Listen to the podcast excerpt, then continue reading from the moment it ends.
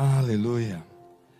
Querido, você já percebeu que como as coisas têm mudado de forma acelerada?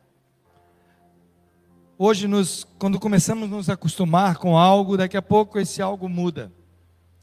Quando nós lutamos para adquirir alguma coisa, um aparelho celular, uma televisão, qualquer eletrodoméstico para nossa casa, daqui a pouco aquilo já está ultrapassado. Rapidamente lançam novos modelos com melhores é, coisas, né, que podem fazer, melhores recursos. E aquele que nós levamos tanto tempo para adquirir, de repente olhamos e está ultrapassado. Quantas vezes julgamos também que nossos relacionamentos ficam ultrapassados, mudam, passam de uma forma tão acelerada. Aquilo que era não é mais, e aquilo que queríamos que fosse deixou de ser. Até os estudos, os cursos hoje mudaram. Hoje estudamos muito mais de forma online, existem muitos cursos oferecidos pela internet que você pode fazer sem sair de casa. Existem pessoas que estão trabalhando dentro de suas próprias casas, não precisam nem se deslocar para o trabalho. Muitas coisas têm mudado à nossa volta e temos muito mal percebido isso. Coisas que jurávamos, batíamos o pé firme, tendo certeza que aquilo sempre permaneceria daquele jeito. Nos surpreendemos. Tudo tem crescido, tudo tem mudado à nossa volta. Quando começamos, quando começamos a construir esse templo aqui, isso aqui era o final do Valentina. Algumas pessoas até diziam: nossa, a igreja vai para o fim do bairro, para não dizer fim do mundo. Mas hoje, se nós olharmos para esse lado de cá, como cresceu, é uma outra cidade, não é só um outro bairro, não, é uma outra cidade que se, agigantou do nosso lado. E as coisas mudaram. Era tão fácil andar de carro pelo Valentina, hoje você leva só para sair do bairro, no mínimo 15 minutos. No mínimo. Isso num horário bom, mas se for naquele horário de rush, pela manhã, quando todo mundo se desloca para sair, para ir para os seus trabalhos, para, os seus, para as suas faculdades, seus afazeres, você poderá levar muito mais tempo. Mas eu quero falar nessa noite de algumas coisas que não mudam e jamais mudarão. Vamos ler juntos o texto de Hebreus, capítulo 13, apenas o versículo 8, um versículo bem pequeno, que quando você olhar para ele aí, você vai dizer que já até sabe de qual esse versículo. Hebreus, capítulo 13, versículo 8.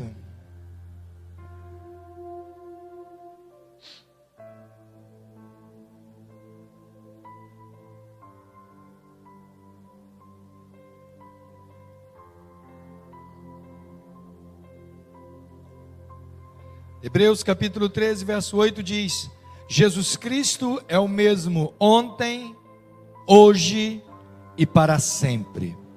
Vamos dizer todos juntos? Jesus Cristo é o mesmo ontem, hoje e para sempre. Glória a Deus, aleluia. Queridos, em meio a um mundo tão cheio de mudanças, é bom saber que algumas coisas não mudam. As pessoas estão mudando o tempo todo. Como eu citei aqui algumas coisas. Mudamos também de roupas. Vem as modas, vêm e vão.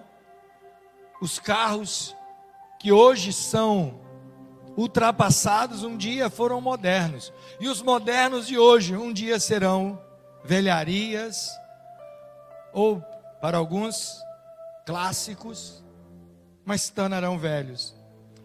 A casa que você gastou tanto para pintar e, e, reformar, hoje a sua reforma já está velha. Já está precisando de uma nova pintura, uma nova reforma. Não só coisas mudam, mas mudamos também de ideias, mudamos de opinião, mudamos de gosto, mudamos de célula. E por que não dizer que muitos mudam até de igreja? Mudamos, queremos mudar a nossa vida para ver se melhoramos em alguma coisa. Mas ah, existem coisas que jamais mudam. E esse texto de Hebreus nos mostra que Jesus Cristo, ele é o mesmo ontem, hoje e será para sempre. Ele jamais muda. O nosso Senhor, o nosso Deus, ele é imutável. Não há nele nenhuma sombra de variação. Aquilo que ele fez, ele continua fazendo. Aquilo que ele prometeu, ele vai cumprir, porque ele não muda. Não importa tudo que você já vivenciou com Deus, toda a experiência que você tenha com Ele, você pode olhar para trás, não só na sua vida, mas em toda a, a circunstância, a história que envolve a Bíblia e os a, heróis da fé, os patriarcas, os personagens, tanto do Antigo quanto do Novo Testamento, você vai ver que Deus tem sempre o mesmo posicionamento, Ele não muda, Ele é inabalável. Por várias vezes o salmista o chama de o Monte Sião. E aqueles que estão com ele, aqueles que o buscam, também serão assim, inabaláveis. Quantas vezes circunstância da vida tem nos abalado? Nossa! Parece que cada dia que passa somos surpreendidos, saímos de uma surpresa para outra. Eu vi um um comentário essa semana na internet uma pessoa de comentando dizendo: Olha, eu, eu parei de resolver, tentar resolver os meus problemas, porque toda vez que eu resolvo um problema surge outro, surge outro e surge outro. Chega, não quero mais resolver problema para ver se para de chegar problemas. Mas sabe qual é o segredo da vida? É que eles sempre virão. Mas nós podemos confiar num Deus que não muda. Ele está sempre contigo. Tudo que você pensar a respeito dele, tudo que você olhar em, com a ótica da necessidade de uma segurança, você pode confiar nele, porque ele não muda. Olhe para a pessoa que está ao teu lado e diga para ela: o teu Deus não muda. Você muda. E como muda? Mas o teu Deus não muda. Ele jamais mudou e jamais mudará. Glória a Deus por isso, pela certeza de que Ele não muda.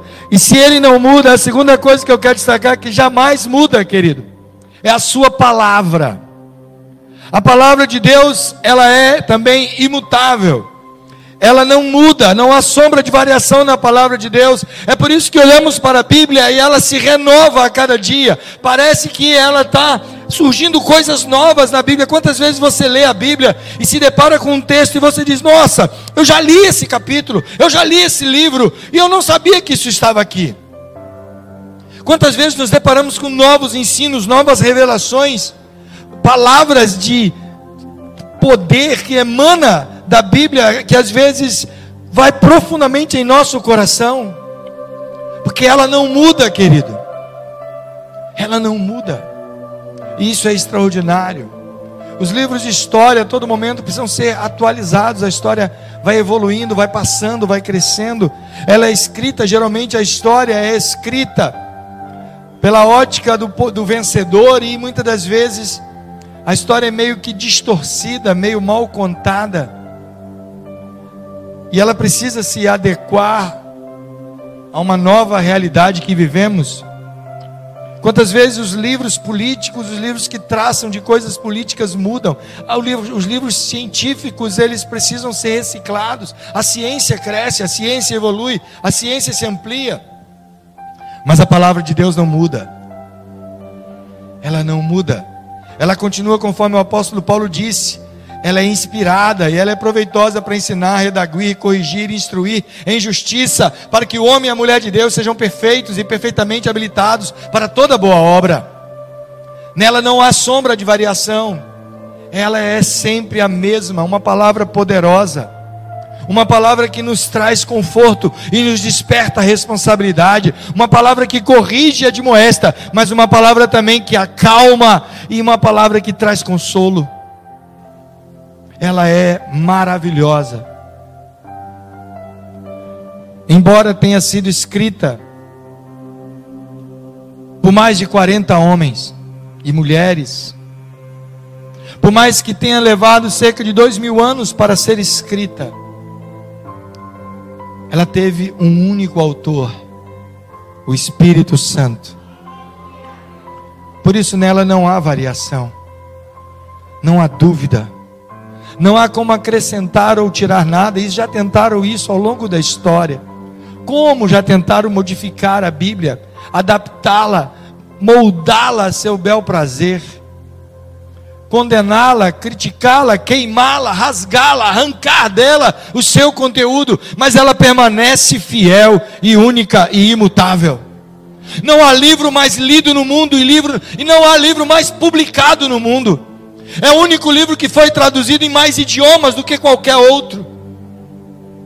Há mais comentários sobre a Bíblia do que todos os outros comentários de todos os livros juntos. A Bíblia é o livro mais fantástico que existe na face da terra. Foi o livro mais copiado à mão e o primeiro livro impresso. Foi o primeiro livro digitalizado. Houve tentativas de destruí-la, mas quanto mais isso acontecia, mais ela crescia e se espalhava pelo mundo.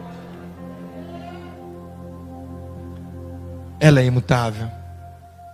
Quer você leia ela em qualquer idioma, em qualquer língua ou dialeto, ela terá o mesmo poder de transformação.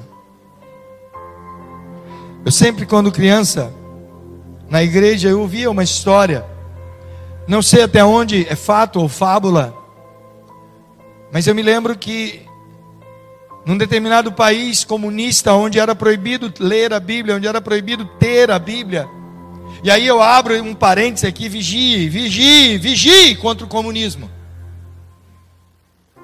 Que se veste com pele de ovelha, mas são lobos. Vigie, viu, meu querido? Uma vez me perguntaram: o crente pode ser comunista só se ele crê no capeta. Não tem outra palavra, querido. O comunismo tentou destruir os cristãos ao longo da história. Aí vem um crente hoje, não, eu sou comunista. Você precisa se converter, meu filho. É isso que você precisa na tua vida. Mas voltemos à historinha que eu ouvia quando era criança. E nesse país que era proibido ter a Bíblia, um certo pastor foi preso, porque ele portava uma Bíblia. E tomaram a Bíblia de suas mãos e rasgaram ela toda. E enquanto estavam rasgando, ele estava sendo torturado. E na tortura, quando ele caiu no chão, diz que ele pegou um fragmento da Bíblia e guardou consigo. E ele foi encarcerado.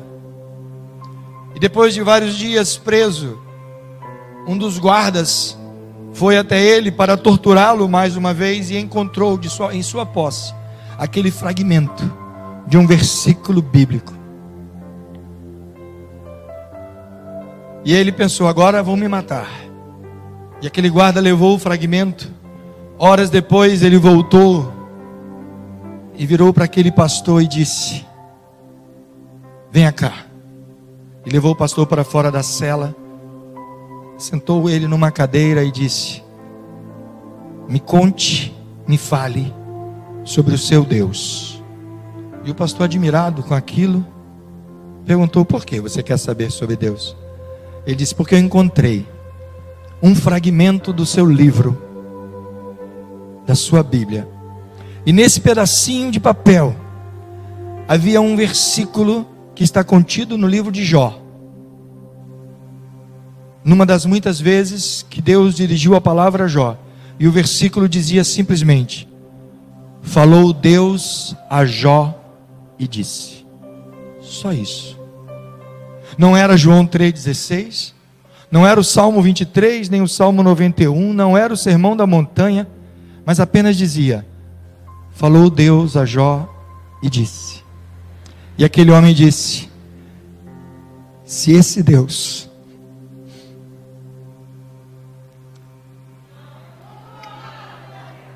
ele fala com o homem, eu quero conhecê-lo. Ela é poderosa ela é poderosa, queridos. A palavra de Deus é poderosa. Uma frase. Se é fábula, eu não sei. Mas que ela é poderosa, ela é poderosa. Não tira o poder dela. Ela continua a mesma. Não há variação em sua mensagem. O poder emana dela. E cada vez ela se renova aos nossos olhos. Ela salta aos nossos olhos. Depois de terminado o bacharel,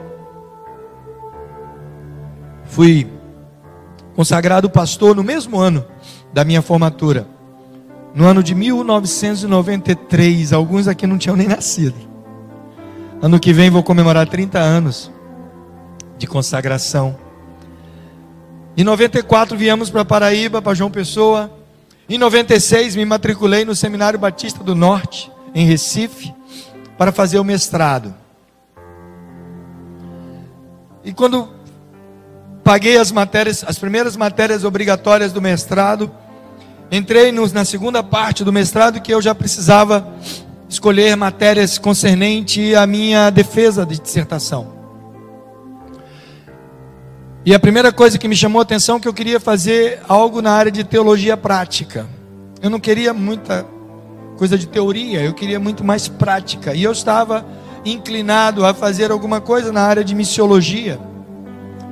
Mas uma coisa me chamou a atenção. Numa das matérias que eu estava fazendo de teologia prática, era uma matéria intitulada O Sermão da Montanha. E ali naquela matéria eu pude estudar versículo por versículo do capítulo 5, 6 e 7 de Mateus, onde está inserido o Sermão da Montanha. E eu fui me apaixonando pelo Sermão da Montanha de Jesus. A forma simples, a forma didática, dialética que ele usava para elaborar suas palavras, a forma contraditória quando ele dizia que bem-aventurados são os humildes, são aqueles que são perseguidos. Quando ele usa elementos simples como sal e luz, quando ele fala do divórcio, do adultério, quando ele fala para não julgarmos. E aí, depois daquela matéria, um professor me perguntou em que área que eu gostaria de me concentrar, e eu disse que eu queria fazer meu mestrado em homilética, a arte da pregação porque eu havia me apaixonado. E no bacharel, minhas piores notas foram em homilética. Eu era um péssimo pregador. Ah, eu era horrível. Primeira vez que eu preguei, meu Deus, que vergonha. Só a misericórdia do Pai. Eu estava tão envergonhado que eu ia desistir de pregar na vida. E eu me lembro quando minha mãe virou para mim e perguntou: Como foi a pregação? Eu disse: Foi horrível. Ela disse: Mas você falou que Jesus salva. Eu falei: Disse. Falou que Deus é amor. Eu falei: Disse. Ela falou: Então tá, foi suficiente. Mãe tentando encorajar o filho é peso, né? Mas, queridos, me apaixonei por homilética e me tornei professor de homilética. E uma vez um aluno meu na aula de homilética me perguntou qual era o segredo de preparar sermões. E eu disse para ele: não há segredo. Não há segredo. É a própria palavra. E ele, como assim? Leia. Estude a palavra. Que você vai abrir o texto. E quando você começar a ler, o sermão vai pular nos seus olhos. Salta nos seus olhos. O que você vai dizer? Vem as histórias que você vai contar, as ilustrações, a forma como você vai aplicar o coração das pessoas. É a própria palavra que dá isso. Não há segredo do pregador a não ser a palavra. Não é o pregador, querido, é a palavra. Não somos nós, é a palavra. O poder está na palavra, e ela não muda, jamais mudará. Esses sermões que ficam agora registrados na internet, você pode acessar daqui a 10 anos, ainda será atual. Mas se você pegar uma aula de física, uma aula de química, uma aula de qualquer outra, poderá até não, não, serve mais, precisa ser reciclada. Mas você pode pegar um sermão de grandes oradores do passado. Se o sermão da montanha de Jesus, o sermão de Pedro em Atos ainda é atual, Que dirá grandes pregadores e avivalistas que tivemos aí? Spurgeon, Finney, tantos outros, Todd, que pregavam a palavra. Ela não muda e nela não há sombra de variação. A palavra de Deus é imutável, não necessita de correção nem de adaptação. Mas tem uma terceira coisa que não muda e que essa devemos ter cuidado. A terceira coisa que eu classifico como coisa que não muda é o pecado. O pecado não muda, querido. Pecado é pecado e sempre será pecado. Desde Adão, o pecado da desobediência era pecado. E hoje a desobediência continua sendo pecado. Por mais que tentemos amortizar, por mais que tentemos dizer que se tornou comum, que todo mundo faz, que é normal, continua sendo pecado. Aos olhos de Deus não muda. Não muda. Assassinato é assassinato, morte é morte, homicídio é homicídio, roubo é roubo. Não há como, mentira é mentira. Não há como você florear a coisa. Continua sendo pecado. Ah, mas é um pecadinho para Deus. Deus não classifica, querido. Ele não diz, olha, a alma que cometeu um pecadinho, essa morrerá. Ou a alma que cometeu um pecadão, essa morrerá. Mas ele diz, a alma que pecar, essa morrerá. Não há distinção disso. Não há mudança nisso.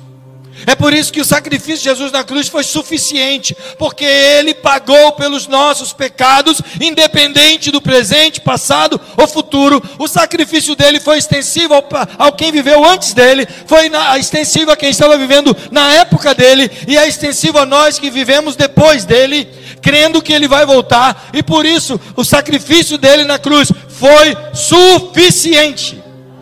Você não precisa mais fazer nada para agradar a Deus. Você não tem como fazer nada para tornar você melhor diante de Deus. Ele já te aceitou do jeito que você é, ruim ou péssimo ou bonzinho, ou seja lá como você se classifica. Ele te aceitou, embora você fosse pecador, e ele perdoou o teu pecado em Cristo Jesus. A única coisa que você fazer é aceitá-lo como Salvador.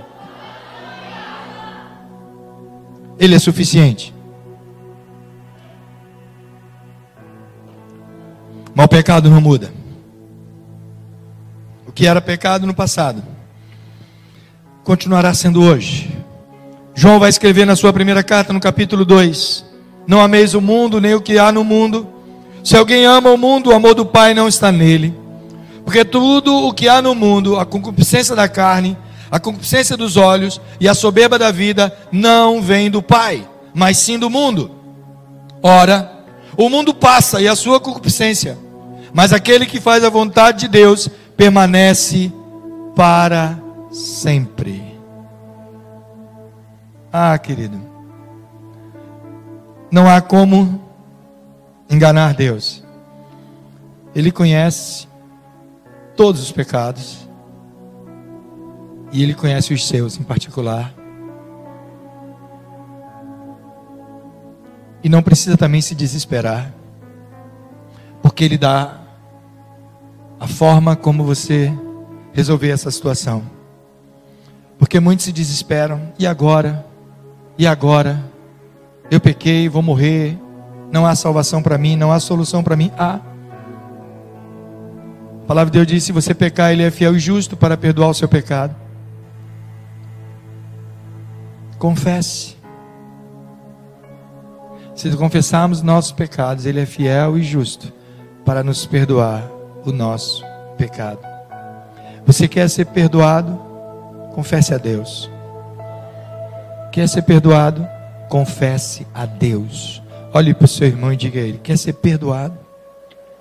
Confesse a Deus. Aí o irmão olhou para você com a cara de quem não é pecador, né? Diga. Ai, ai, ai. Diga, meu irmão, olhe para ele. Meu irmão, você só não é. Você só não é mais pecador. Diga para ele. Você só não é mais pecador do que eu. Eu ganho de você. Agora, eu, como bispo, eu quero dizer para vocês, você que está ao alcance da transmissão, você que está me ouvindo, você que está me assistindo, vocês só não, é, só não são mais pecadores do que eu. Precisamos reconhecer isso. Agora, Quer ser perdoado? Confesse. Confesse a Deus. Se confessarmos o nosso pecado, Ele é fiel e justo para nos perdoar os pecados e nos purificar de toda a nossa iniquidade. Ele pega o teu pecado e sepulta na profundeza dos mares, e dele não se lembra. Deus não joga na cara o seu pecado. Mas, bispo, eu pequei de novo, confesse de novo. Mas eu pequei três vezes, confesse três vezes. Ah, bispo, eu pequei mil vezes, confesse mil vezes. Vai passar muito tempo confessando, mas confesse. Dê nome aos teus pecados. Deus, eu contei uma mentira. Oh, Deus, aquela mentira. Dê nome, diga eu menti para meu pai, ou para minha mãe, ou para minha mulher, ou para meu marido. Eu menti, eu falei que isso, isso, isso é mentira. Deus. Deus, eu peguei aquele dinheiro que não era meu, meti a mão. Deus, eu roubei.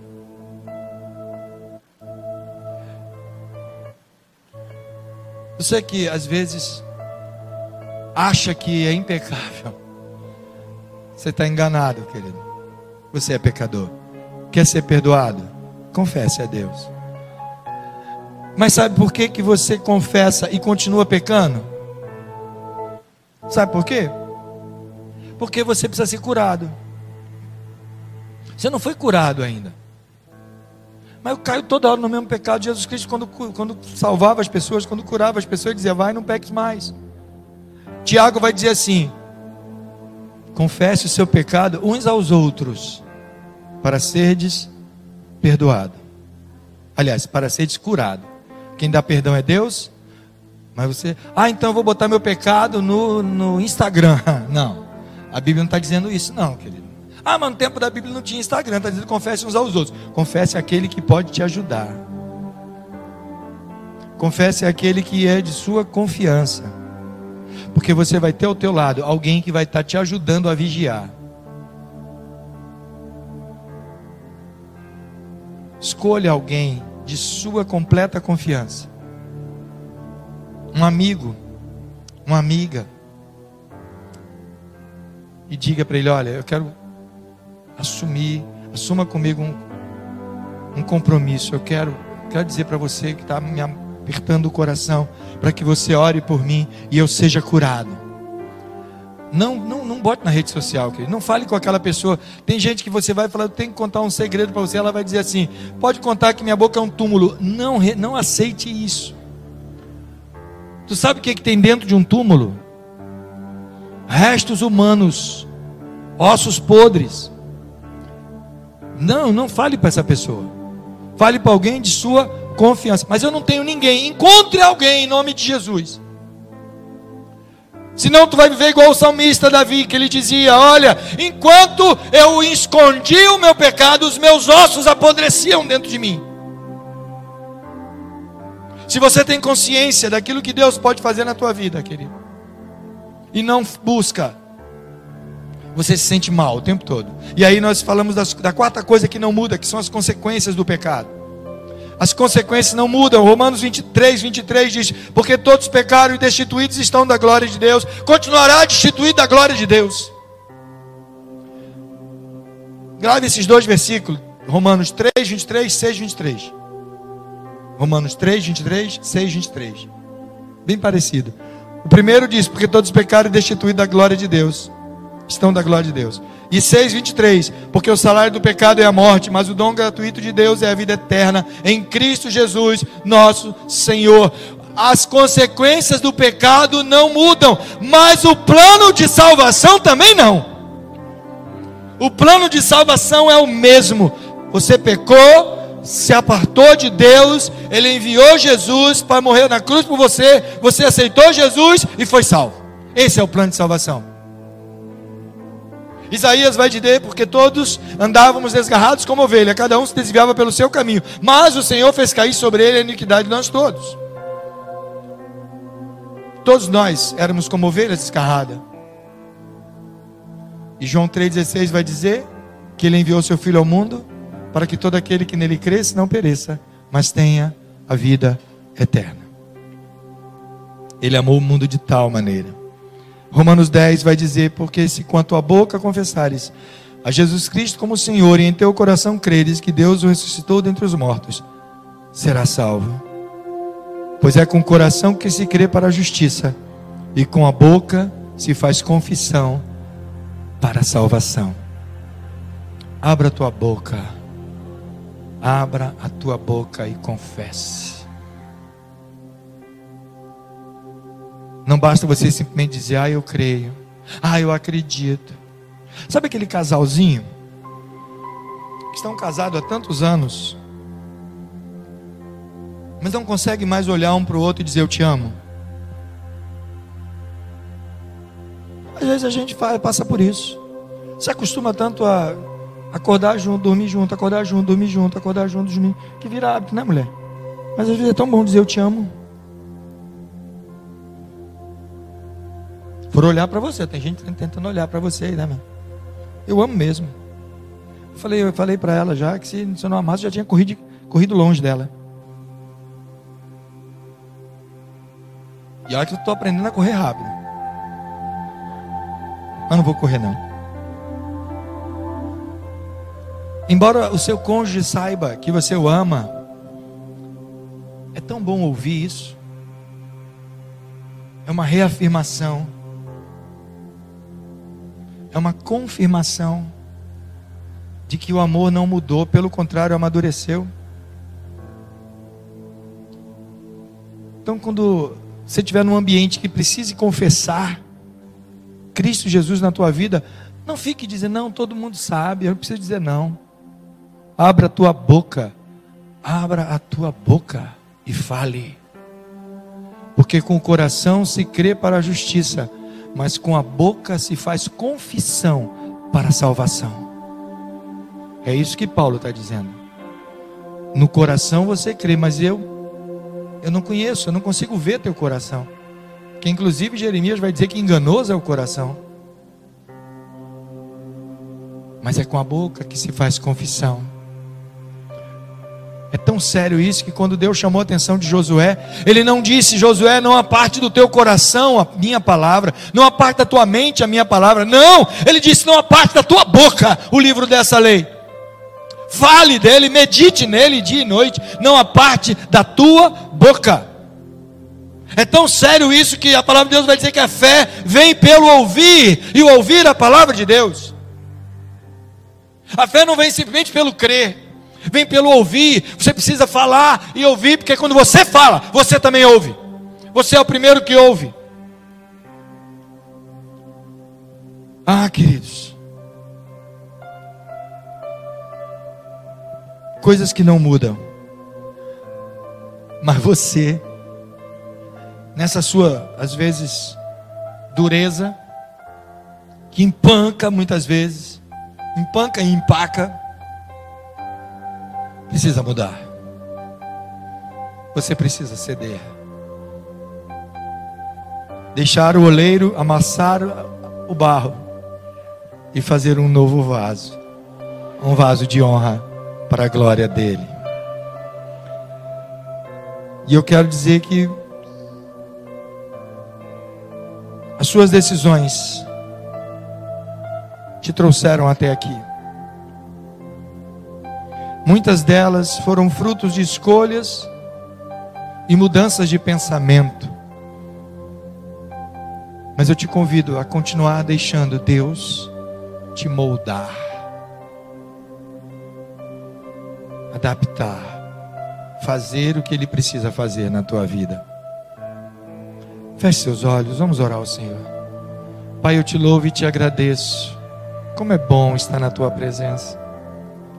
Como é bom louvar o teu nome. Como é bom saber que tu permaneces sendo o mesmo hoje, ontem e será para sempre. Obrigado pela certeza da salvação em Cristo Jesus, que a promessa foi feita e essa promessa não muda. Louvado seja o teu nome por isso. Recebe a nossa gratidão nessa noite. Te adoramos, te bendizemos, Senhor, e declaramos que tu és maravilhoso e único em nossas vidas. Recebe a nossa gratidão, Pai, em nome de Jesus. Glória a Deus.